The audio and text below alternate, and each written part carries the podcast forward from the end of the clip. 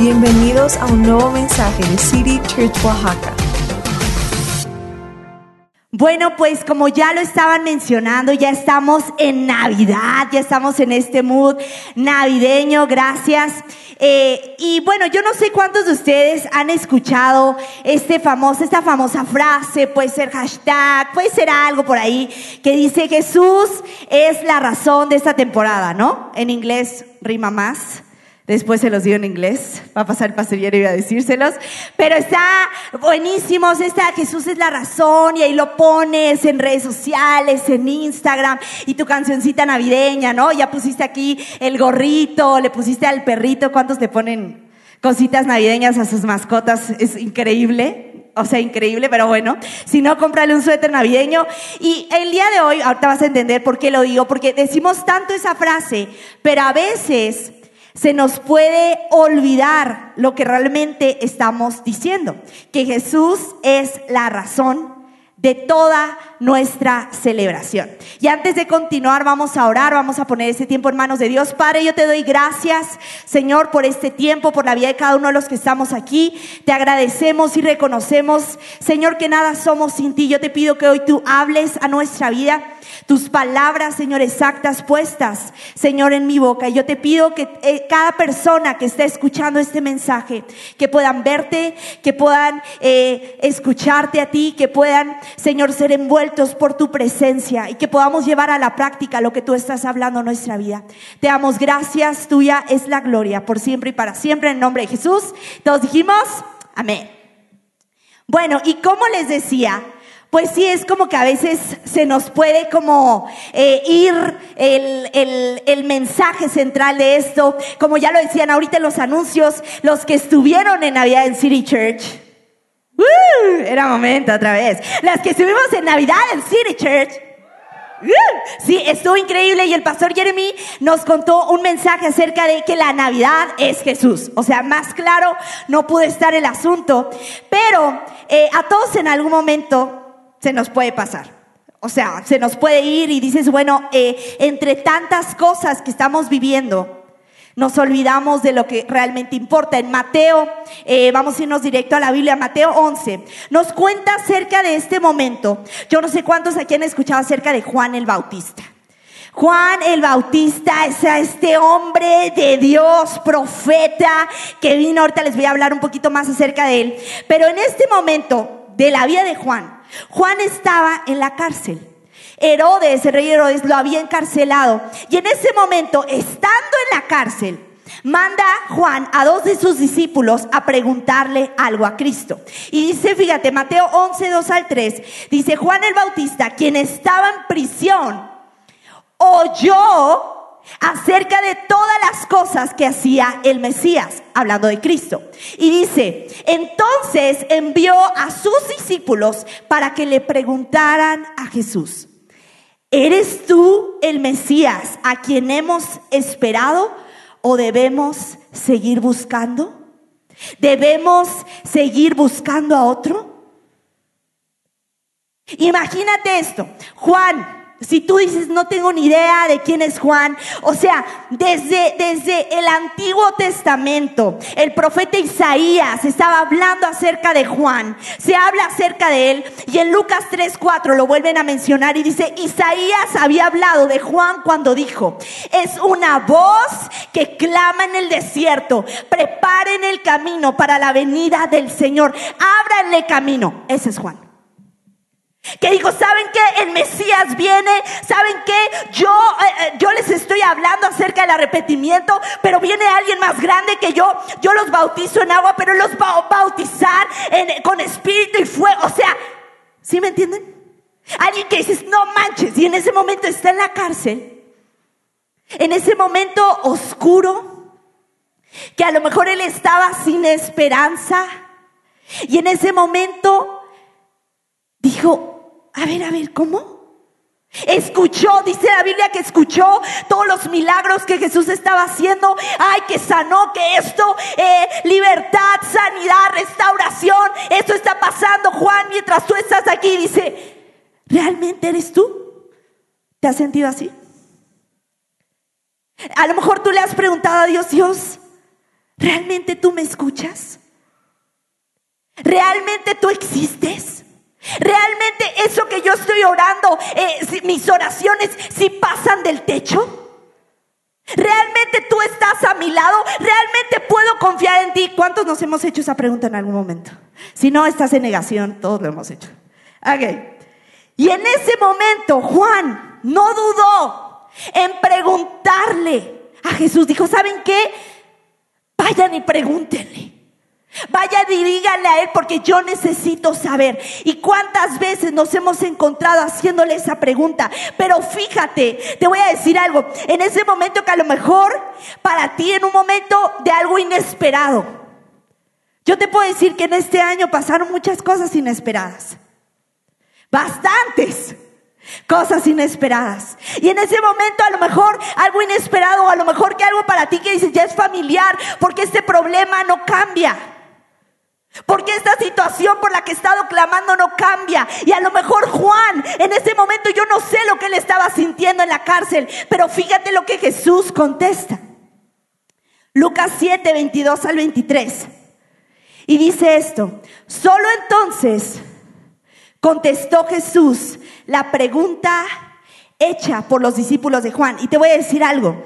Antes de eso dice que cuando Jesús los vio, Llegan los discípulos, le hacen la pregunta y Jesús empieza a sanar personas. Y empieza, sigue con lo que él estaba haciendo. Y en ese momento después dice, solo entonces Jesús, contestó Jesús la pregunta hecha por los discípulos de Juan. Ahora, fíjate, ahora vuelvan y díganle a Juan lo que han visto y oído aquí hoy. Jesús no les dijo, ¿sabes qué? Yo san. No, dijo, véanlo. Yo quiero que ustedes lo vean. Yo quiero que tú lo experimentes primero, me conozcas a mí primero y después vayas y le cuentes a todos quién soy yo.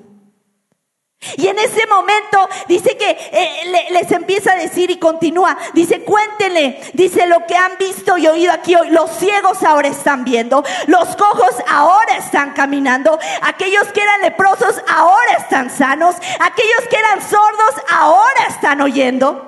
Fíjate, aquellos que estaban muertos ahora han sido vueltos a la vida. Los pobres y quebrantados reciben esperanza de salvación. Y quiero que tú notes algo. Dice, los que eran ciegos ahora están viendo. ¿Por qué? Porque el Mesías llegó.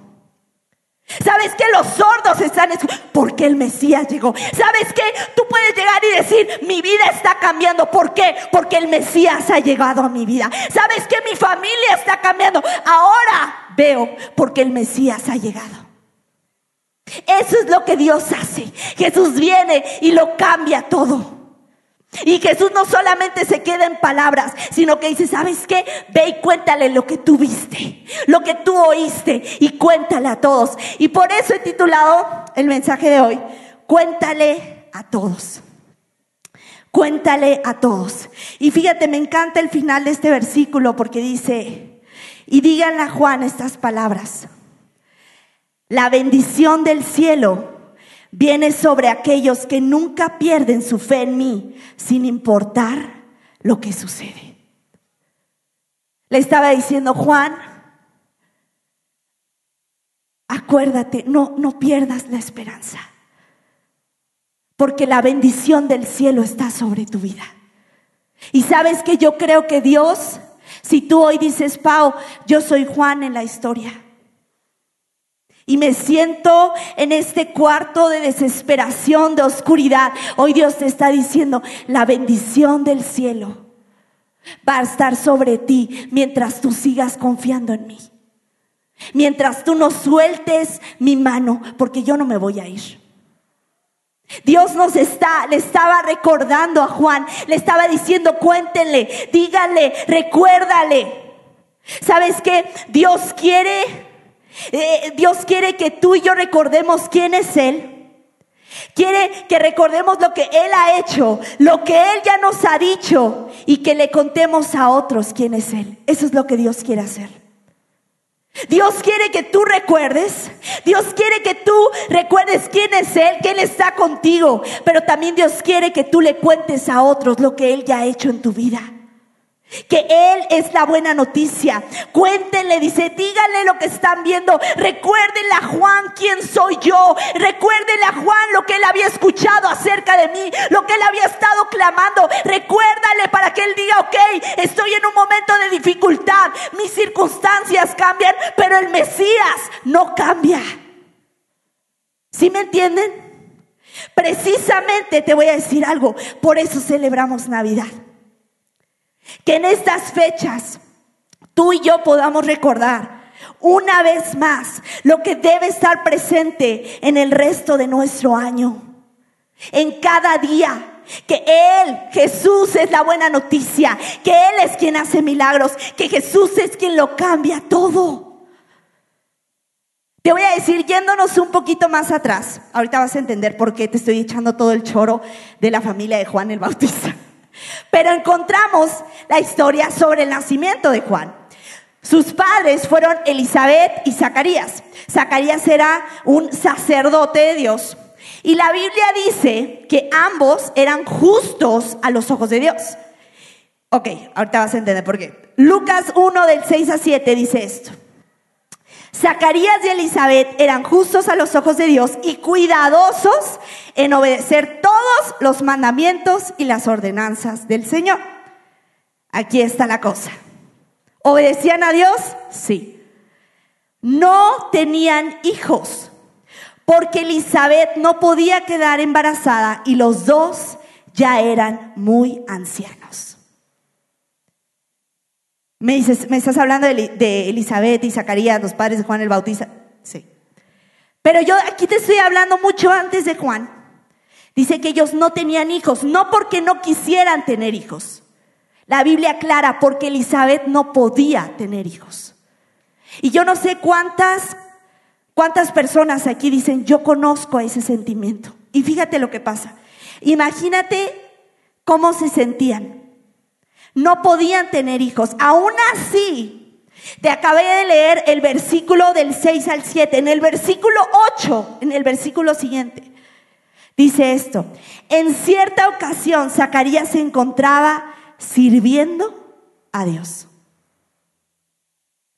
Y yo no sé tú, pero cuando yo leí esto,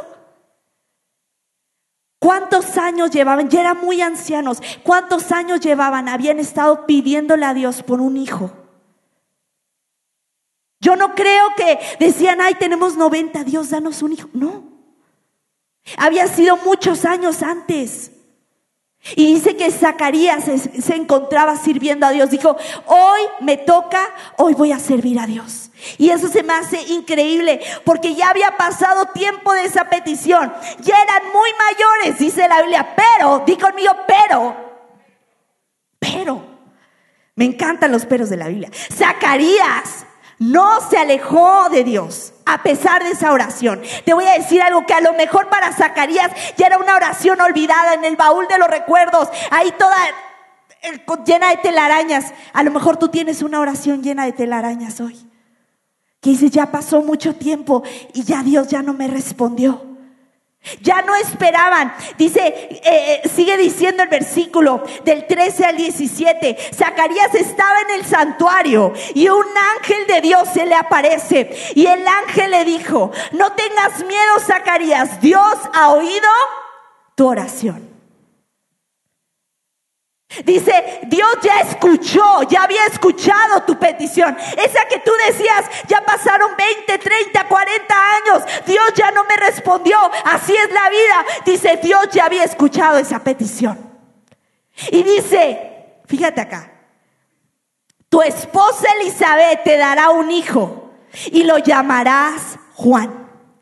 Tendrás gran gozo y alegría y muchos se alegrarán de su nacimiento porque él será grande a los ojos del Señor. No deberá beber vino ni ninguna bebida alcohólica y será lleno del Espíritu Santo aún antes de nacer y hará que muchos israelitas vuelvan al Señor su Dios. Será un hombre con el espíritu y el poder de Elías. Preparará a la gente para la venida del Señor. Inclinará el corazón de los padres hacia los hijos y hará que los rebeldes acepten la sabiduría de los justos. A un matrimonio que no había podido tener hijos en yo no sé cuánto tiempo. Y no nada más llegó y vas a tener un hijo. No, tu hijo va a hacer esto y esto y esto y yo lo voy a levantar y yo lo voy a llenar y yo voy a hacer... ¿Te imaginas? Yo creo que Zacarías se quedó... ¿Me repite la pregunta? ¿Cómo? Si dudabas de qué había respondido Zacarías, sí, respondió con una persona normal. Y dice, Zacarías le dijo al ángel, ¿cómo puedo estar seguro de que ocurrirá esto? O sea, Zacarías dijo, ¿yo? ¿Con Elizabeth? ¿Estás seguro? O sea, ¿qué va a pasar? El tiempo va a volver, ya estamos muy grandes. ¿Se acuerdan de Sara y Abraham? Dios dijo, ¿por qué no de nuevo? Y ahí están Zacarías y Elizabeth. Dice, ya soy muy anciano y mi esposa también es de edad avanzada. ¿Por qué? Porque en ese momento para Zacarías y Elizabeth esto ya era algo olvidado, esto ya era algo que no se iba a cumplir, pero yo te voy a decir algo y es algo que me encanta de Dios. Dios tiene un plan diferente siempre al nuestro, ¿sí o no? A veces se siente bien gacho cuando te das cuenta. Pero es la realidad y siempre es algo mejor. En medio te voy a decir algo, en medio de ese cuarto de tristeza, de decepción, donde a lo mejor Elizabeth y Zacarías estaban diciendo, Dios, ya no tengo fuerzas, voy a seguir alabándote, voy a seguir sirviéndote, voy a seguir confiando en ti, no me voy a soltar de tu mano, pero pues tengo este anhelo en mi corazón. Dios sabía, te voy a decir algo, Dios conoce los anhelos secretos de tu corazón, Él no los ignora. Y eso es lo que estaba pasando. En medio de eso, Dios, el Dios que lo cambia todo, siempre estuvo ahí con ellos. Y con este mensaje Dios les estaba dejando en claro, no es que yo no quise responder a tu oración, es que la escuché, pero tengo un plan mejor para ti. Y te voy a decir qué sucedió. Dios pudo haberles dado un hijo mucho antes, lo sabemos, Dios es todopoderoso. Pero Dios quería que el hijo de Elizabeth y Zacarías naciera en el mismo tiempo que el Mesías iba a llegar a esta tierra. Es lo que él quería. Y por eso, ¿sabes qué? La Biblia nos dice en Efesios 3:20 esto. Dios puede hacer cualquier cosa mucho más allá de lo que podrían imaginar o adivinar o pedir en sus sueños más alocados. Lo hace no al obligarnos o maltratarnos. Escucha eso. Dios no nos obliga o nos maltrata, sino al trabajar en nosotros con su espíritu profundo y suavemente. Dios puede lograr mucho más de lo que tú puedes imaginarte y aún soñar en tus sueños más alocados. Los juniors que están arriba, yo no sé cuál sea tu sueño, pero Dios puede lograr mucho más allá. No es a nada más a ellos porque ellos estaban ahí. No es que nada más a ciertas personas. Dios nos dejó ese versículo a ti y a mí, a todos. Y Dios dice, aplícalo, agárralo para tu vida porque yo quiero, no solamente yo, yo puedo, yo quiero lograr en ti algo mucho más grande de lo que tú te puedes imaginar. Y en ese momento les dijo, Zacarías, Elizabeth, les pude haber dado un hijo, sí, pero yo quería hacer algo más grande con ustedes. Yo quería que su hijo fuera el profeta que iba a empezar a preparar el camino para el gran rey y salvador. Y eso solo Dios lo puede hacer. Dios dice, yo me quiero llevar la gloria. ¿Sabes qué? Dios es el Dios de lo imposible. Él es nuestro Dios. Tenemos que recordar, y a lo mejor esto está medio incómodo, pero es la realidad, que la voluntad de Dios, todos sabemos, es buena, agradable y perfecta. Pero aquí una noticia, el bueno de Dios no es nuestro bueno. El agradable de Dios no es nuestro agradable. Y el perfecto de Dios no es nuestro perfecto. ¿Por qué? Porque el de Él es mucho mejor. Y Él nos ha llamado a aprender a decir, híjole, esto que yo creía que era bueno, Dios dice, yo lo estoy llevando a otro nivel. Esto que yo creía que era agradable, Dios dice, yo lo quiero llevar a otro nivel. Dios, esto que yo creía que, era, que iba a ser perfecto para mi vida, Dios te dice, tú estás viendo el puntito de toda la pintura que yo ya tengo hecha para ti. Y ese es Dios. Dios puede lograr mucho más de lo que tú y yo podemos pedir o imaginar en nuestros sueños más alocados. Con este mensaje te voy a decir algo. Eh, Dios quería que ellos supieran que Él es Emanuel, Dios con nosotros. No Dios de vez en cuando, no Dios en diciembre, Dios con nosotros, en las buenas, en las malas y en las peores, Dios con nosotros. Él es nuestro Dios. Él quería que lo supieran. Te voy a decir, eh, cuando, cuando Juan, regresando a la historia anterior, ya Imagínense todo esto, ya sabemos un poquito de todo el contexto de Juan. Él estaba en la cárcel y Jesús le dice a esos discípulos, cuéntenle.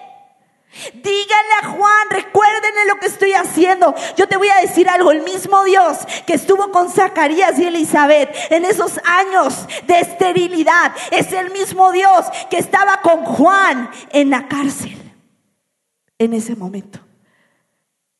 Te voy a decir de a lo mejor perder la esperanza, llenos de preguntas, pero que llega y le recuerda que ha estado con ellos, que no se ha olvidado de su petición, que esa petición que ya estaba olvidada, Dios dice, para mí no se olvidó. Te voy a decir por qué. Porque a veces creemos que por malas experiencias que tú y yo hemos tenido, la relacionamos, es que Dios también me va a tratar así. Es que Dios también va a hacer esto. Y no estoy hablando de, de, vivir como víctimas, porque no lo somos. Dios nos ha rescatado. Dios nos ha restaurado y Dios lo sigue haciendo. Pero te voy a decir algo, a Dios no se le traspapelan los asuntos. Muchas veces Dios no nos responde como tú y yo quisiéramos, pero es porque Él tiene algo mejor. A veces cuando dices, bueno, es que yo he estado orando, yo vengo, yo oro, yo hago, yo esto, y Dios no me responde. Te voy a decir algo, a veces hay nos de parte de Dios. ¿Cuántos lo sabemos? Que dices, le pediste, pero es porque te ama tanto que tiene algo mejor para ti.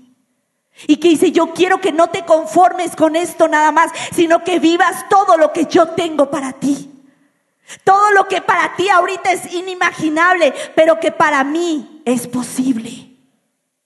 Y ese es el mismo Dios que estaba ahí con Juan, recordándole y contándole quién es Él, los milagros que estaba haciendo, las maravillas que estaban sucediendo, el gozo, la paz, la salvación, la vida que había habido, porque el Mesías llegó. Y eso es lo que le estaba recordando, que el Dios que vino a cambiarlo todo estaba presente. Y te voy a decir algo, el Dios que lo cambia todo sigue presente aquí hoy. Y está contigo. A lo mejor hay peticiones que tú ya has dejado en el olvido. A lo mejor estás pasando por momentos de duda, por momentos de tristeza, por momentos de depresión, de ansiedad. No sé con lo que tú vengas, pero quiero decirte hoy, hoy que estamos festejando Navidad. Recuerda que el Dios que lo cambia todo es Emanuel, Dios con nosotros, está contigo. Él quiere intervenir. No se le olvidan tus peticiones. Dios no siempre contesta nuestro tiempo, pero sí contesta a su tiempo perfecto y maravilloso. Ese es nuestro Dios. A veces, como le decía hace rato, no responde de la mejor manera, pero sí de la, la manera más increíble para ti, para mí. Y esa es la buena noticia. Jesús nació Jesús llegó, Jesús está vivo y Él está contigo hoy.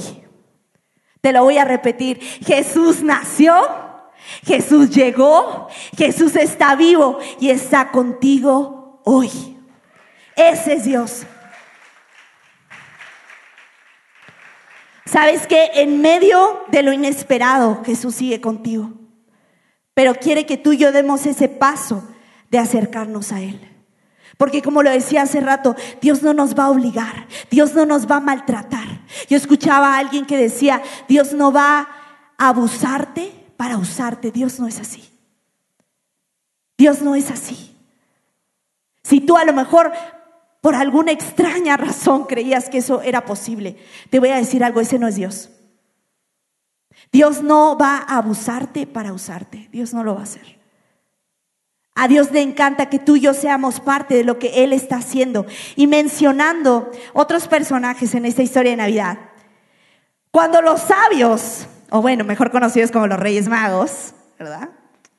Increíbles personajes, fueron a hablar con el rey Herodes, le fueron a preguntar acerca del rey de los judíos. Quiero que se imaginen este momento. El rey Herodes, o sea, era, iba a decir otra palabra, era malo, ¿ok? Era malo. Entonces, imagínense él, el rey dice, yo soy el rey. Llegan estas personas, nosotros decimos que son tres, porque agarramos que son tres y la Biblia nunca dice cuántos son, pero agarramos que son tres. Entonces, ¿o sí dice? No, ya, los pastores dicen que no dice. Ok, entonces, dice que llegaron estos hombres sabios y le dicen, ¿dónde podemos encontrar al rey de los judíos? Aquí lo tienes. ¿Dónde más vas a buscar? O sea, el rey Herodes se quedó. ¿Cómo? Sí, o sea, queremos o sea, saber dónde está el rey para ir a adorarlo. ¿Dónde está? En ese momento dice, pues yo soy, ¿cuál otro rey? O sea, en ese momento se moviliza.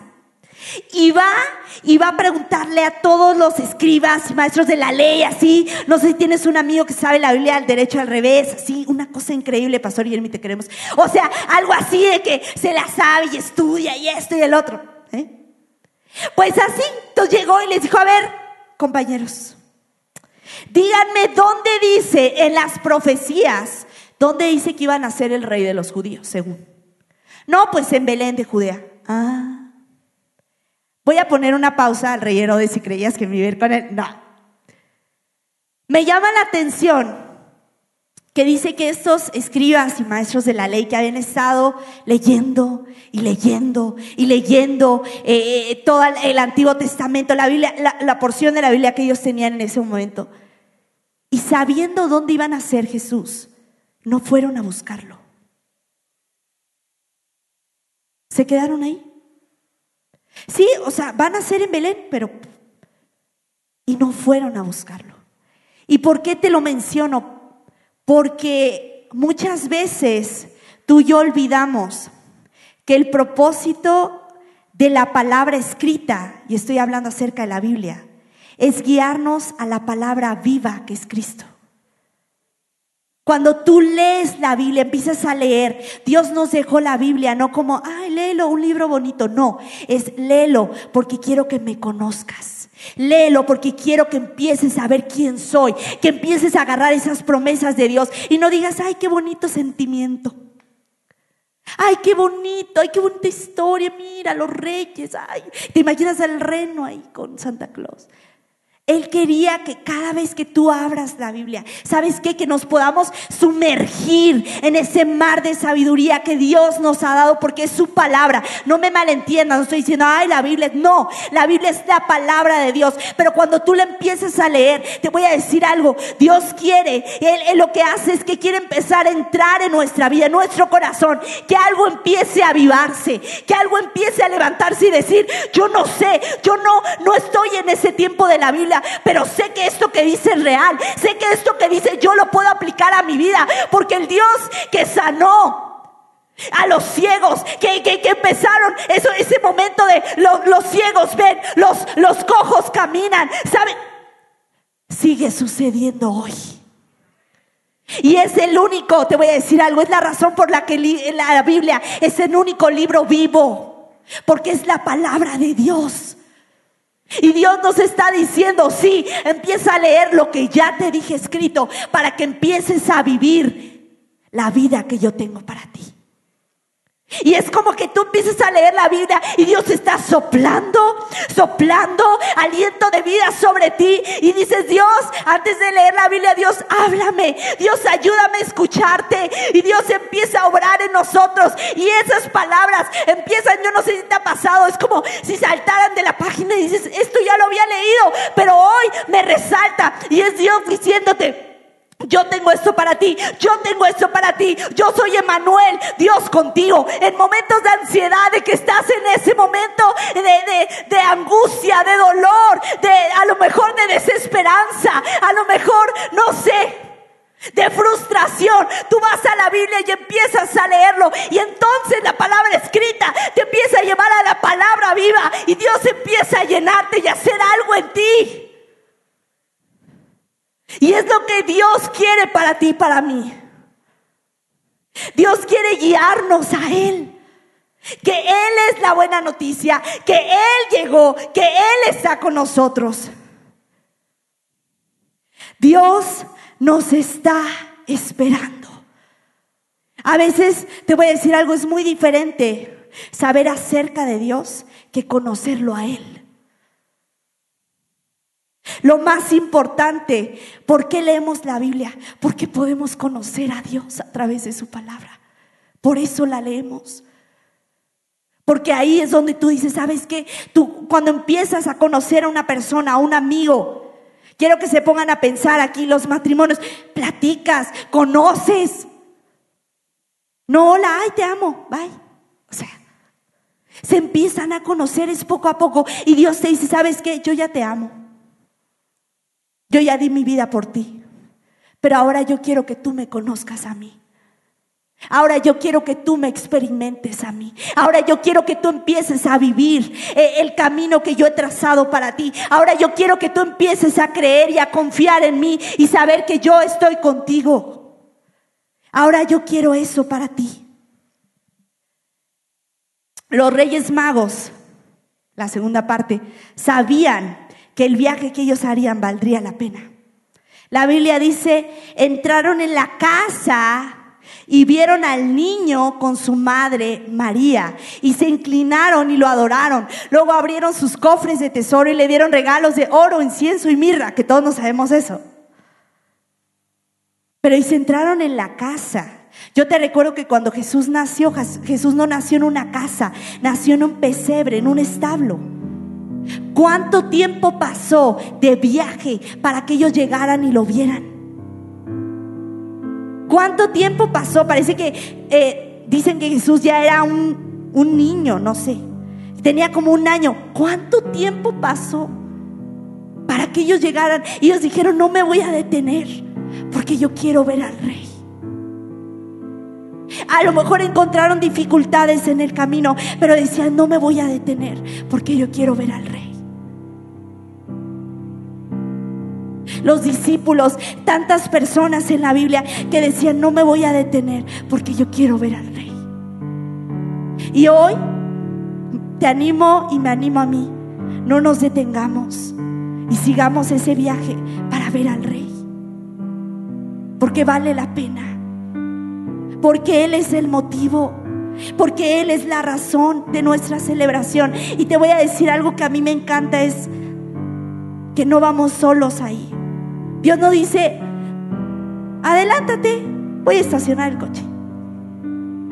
No, Dios te dice, yo voy contigo paso a paso. Porque Zacarías, el padre de Juan el Bautista, seguía sirviendo a Dios a pesar de esas oraciones que no habían sido respondidas? ¿Sabes por qué? porque Zacarías sabía quién era Dios. Y decía, yo sé, no puedo. Pero si yo me alejo de Dios va a ser peor. Porque Él es quien me completa. En Él es donde tú vas a encontrar paz. En Él es donde tú vas a encontrar identidad. Si has estado preguntándote por qué estoy aquí, por qué llevo la vida que estoy llevando, por qué me siento tan destruido, tan destruida por dentro. Yo leí algo hace, hace unos años que me encantó. ¿Cuántos han escuchado el versículo que dice que Jesús es el camino, la verdad y la vida? Pero te voy a decir algo. Dice, Jesús es el camino cuando te sientes perdido, cuando no sabes a dónde ir. Jesús es la verdad cuando no sabes ya ni qué creer, ni a quién creerle. Y Jesús es la vida cuando estás sonriendo por fuera, pero te sientes muerto por dentro. Jesús es la vida. Jesús es el camino, Jesús es la verdad. Si de dónde encuentro las respuestas, Jesús es la verdad. ¿A dónde voy? ¿Qué voy a hacer? ¿Qué cambios con mi familia, con mis hijos, con mi matrimonio, en la escuela, en el trabajo? Jesús es el camino. ¿Qué voy a hacer? Porque ya no puedo con esta depresión, con esta ansiedad, con esta enfermedad. Jesús es la vida. Él es la respuesta, iglesia. Él es el motivo, Él es la celebración. Que ninguna, y esto yo lo escuchaba y me impactó tanto, y solteros, eso es para nosotros también, que ninguna persona, por más guapa, por más guapo, vale la pena para que tú te alejes de Dios y de lo que Él tiene para ti. Y lo digo para todos. Si tú dices, ay, es que con quien me casé, problemas mayores con los pastores, por favor, al final. Pero simplemente es el hecho de no te alejes de Dios. Solteros, no te alejes de Dios. Matrimonios, no se alejen de Dios. Yo sé que ahí ya no es uno, ya son dos. No se alejen de Dios. Cada uno de nosotros como familia, porque el viaje vale la pena. Porque el viaje vale la pena. No nos alejemos de Él, de lo que Él quiere hacer en nuestras vidas. Y sabes que es bueno tener presente lo que Dios ha hecho, cómo nuestras vidas han cambiado gracias a Él, que solo a Él es la gloria. Y si tú aún no has decidido comenzar a conocer a Jesús, alguien te invitó o simplemente dices, he venido a la iglesia hace un tiempo, pero hoy yo quiero decirte que Jesús sí te conoce a ti. Y Él quiere que tú le conozcas. Él quiere que esa vida de sueños inimaginables tú la vivas tú la vivas. Si tú lo has estado viviendo y hoy puedes decir, yo no sé cuántos aquí, tú me puedes levantar tu mano y decirme que Dios ha sido bueno contigo. Y si tú no pudiste levantar la mano, quiero, levanten, mantengan su mano levantada. Si tú no puedes levantar tu mano, quiero que mires a tu alrededor. Y te voy a decir algo, si Dios lo hizo con nosotros, Dios lo quiere hacer contigo.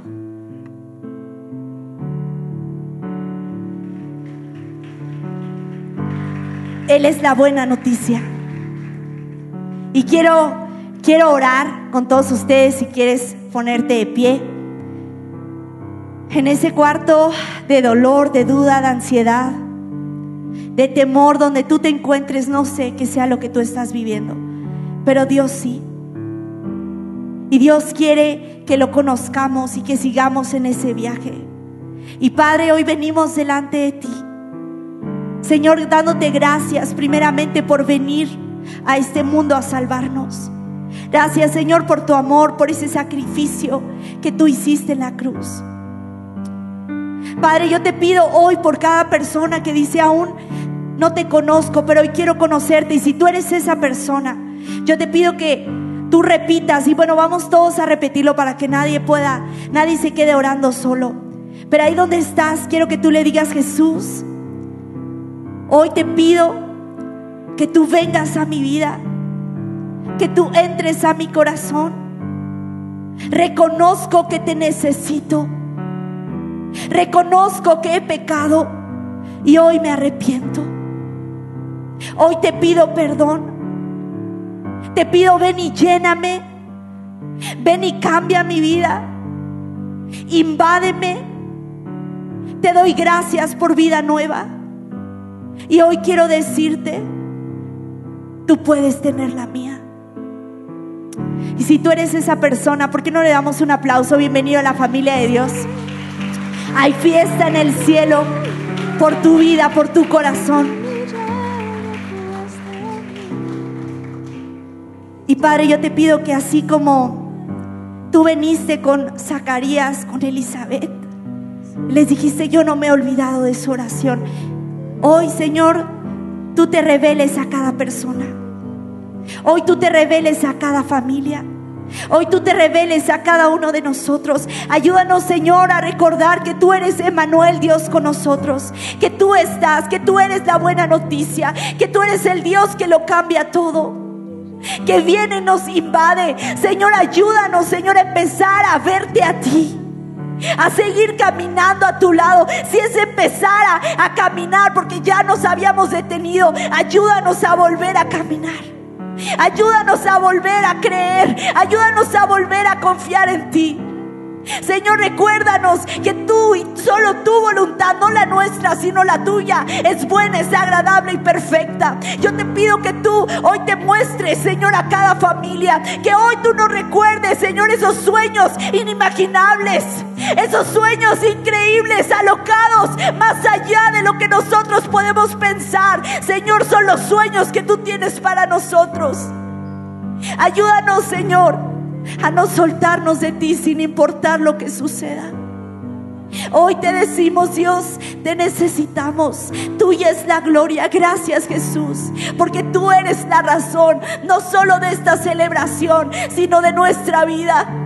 Ven y sé el centro. Ven y entrónate, Dios. Te necesitamos. Tuya es la gloria en el nombre de Jesús. Amén. Sé que es tu fidelidad que lleva mi vida más allá de lo que puedo